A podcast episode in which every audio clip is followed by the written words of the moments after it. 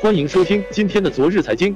昨晚，美国马云财富突破一千亿美元，许多人把亚马逊首席执行官杰夫·贝佐斯 （Jeff Bezos） 称作美国版的马云。的确，他们两人有不少共同点，比如同年出生，在同一个时期创业，选择的创业方向也同样是电商。十一月二十五日，亚马逊一路刷新纪录高位，收报一千一百八十六美元，上涨百分之二点五八，连续三个交易日。十一月二十三日，因感恩节而休市，创收盘纪录新高。本周四个交易日，涨幅扩大百分之四点九七。二零一七年迄今涨百分之五十八点一八。受益于股价上涨，贝佐斯的个人财富首次突破一千亿美元，成为继微软创始人比尔盖茨 （Bill Gates） 之后的第二个千亿富翁。一九九九年，盖茨的个人财富曾达到十二位数，突破千亿美元关口。为何亚马逊股价近期大涨？一个显而易见的原因是。